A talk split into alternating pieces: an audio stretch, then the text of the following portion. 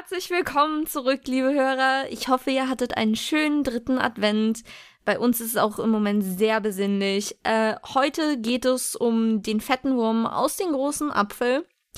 Äh, er ist ein Charakter, der sich sehr mit ja, den Napoleon des Verbrechens identifiziert, alias Adam Worth. Jetzt äh, meine Sherlockianischen Fans unter uns, die wissen, wen ich meine.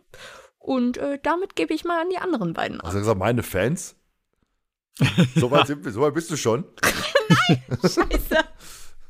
Unglaublich. Naja, also, liebe ich, Hörer, ich, ich, kommen ja bei den Hörern sehr sympathisch rüber. Mal sehen, wie sich das hier mit dem Adventskalender ändert. Aber Ja, wenn die wüssten, was du für eine Hexe Ja, bist. ja, ähm, wie? ja. Wie? Hm? ja, wir haben uns ja über diesen Charakter, um auf das Thema zurückzukommen, ähm, schon sehr oft in den Köpfen gehabt. Ne? Also mir ist er Oh, einfach ja. zu groß, das ganze Thema ist für das Fragezeichen einfach zu hoch aufgehangen.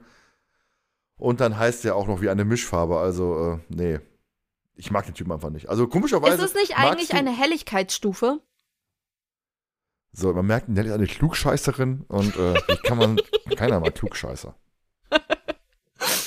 Was magst du Klugscheißer? Oder magst du Ja, den Charakter? ich wollte auch in das Thema Diskussion einsteigen, ähm, weil ich zum Teil ja finde, dass er schon irgendwie reinpasst, weil ich die Ha. Geschichten um ihn halt auch schon irgendwie spannend finde.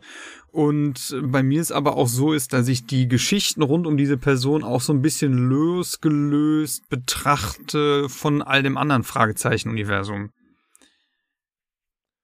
Ja, man muss aber sagen, wir haben ja bei Tauche ins Ungewisse hat er uns ja quasi indirekt verfolgt und das war ja auch eine Folge, wo ich sag, boah, Alter. Die war schwierig, ja. Ansichtssache. Ja, du fandst sie gut, ich fand die. Nicht nur ich fand sie gut, Jessica auch. Ja, dann seid ihr wahrscheinlich die einzigen beiden, die die Folge gut fanden. Nein, ich weiß, dass Anna sie auch gut fand. Muss den Hörer auch sagen, wer Anna ist. Äh, vom TKKG-Podcast.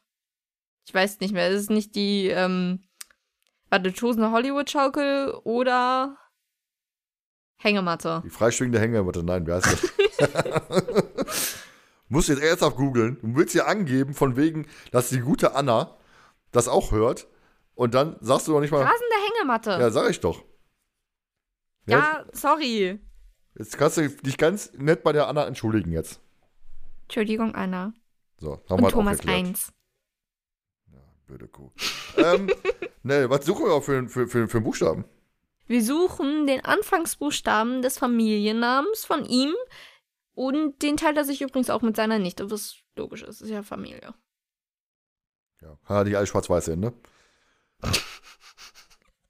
Möchtest du dich noch verabschieden? Ja.